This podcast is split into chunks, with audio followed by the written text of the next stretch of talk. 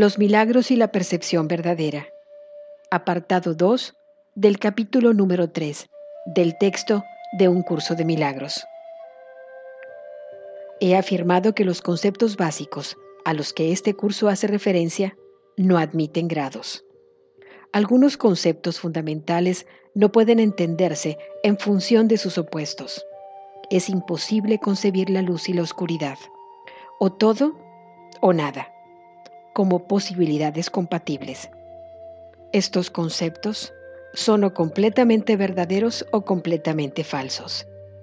Es esencial que te des cuenta de que tu pensamiento seguirá siendo errático hasta que te comprometas firmemente con la luz o con la oscuridad. No obstante, un compromiso firme con la oscuridad o con la nada es imposible. No hay nadie que haya vivido que no haya experimentado alguna luz o alguna cosa. Nadie es capaz, pues, de negar completamente la verdad, aunque piense que puede. La inocencia no es un atributo parcial. No es real hasta que es total. Los que son parcialmente inocentes a veces tienden a actuar neciamente. Su inocencia no pasa a ser sabiduría hasta que no se convierte en un punto de vista de aplicación universal la percepción verdadera o percepción inocente significa que nunca percibes falsamente y que siempre ves correctamente. Dicho de una manera más llana, significa que nunca ves lo que no existe y siempre ves lo que sí existe. Cuando no tienes confianza en lo que alguien va a hacer, estás dando testimonio de tu creencia de que esa persona no está en su mente recta Difícilmente puede ser ese un marco de referencia basado en el milagro. Esa falta de confianza produce asimismo el efecto desastroso de negar el poder del milagro. El milagro percibe todo tal como es. Si lo único que existe es la verdad, lo único que la mentalidad recta puede ver es perfección. He dicho que solo lo que Dios crea o lo que tú creas con la misma voluntad existe realmente. Ese es, pues, lo único que los inocentes pueden ver. Los inocentes no adolecen de una percepción distorsionada. Tienes miedo de la voluntad de Dios porque has usado tu mente, que Él creó a semejanza de la suya propia, para crear falsamente. La mente solo puede crear falsamente cuando cree que no es libre. Una mente aprisionada no es libre porque esté poseída o refrenada por sí misma.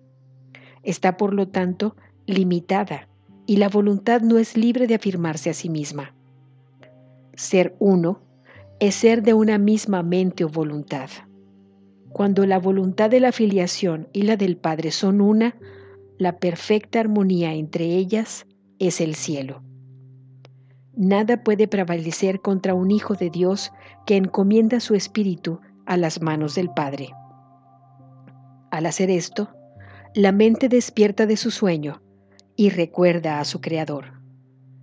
Toda sensación de separación desaparece. El Hijo de Dios es parte de la Santísima Trinidad, pero la Trinidad en sí es una sola entidad. No hay confusión entre sus niveles porque estos son de una sola mente y de una sola voluntad. Este propósito único crea perfecta integración y establece la paz de Dios. Pero esta visión solo la pueden percibir los verdaderamente inocentes, quienes al ser puros de corazón defienden la verdadera percepción en vez de defenderse de ella, puesto que entienden la lección de la expiación no tienen el deseo de atacar y por lo tanto pueden ver correctamente. Esto es lo que la Biblia quiere decir con, cuando Él aparezca o sea percibido, seremos como Él, pues lo veremos tal como Él es. La manera de corregir las distorsiones es dejando de tener fe en ellas y depositándola únicamente en lo que es verdad. No puedes hacer que lo que no es verdad lo sea. Si estás dispuesto a aceptar aquello que es verdad en todo lo que percibes, deja que sea verdad para ti. La verdad supera todo error. Y aquellos que viven inmersos en el error y en la vacuidad jamás pueden encontrar consuelo duradero.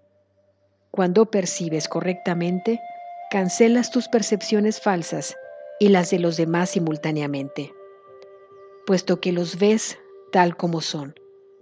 Les ofreces tu aceptación de su verdad para que ellos puedan aceptarla en sí mismos.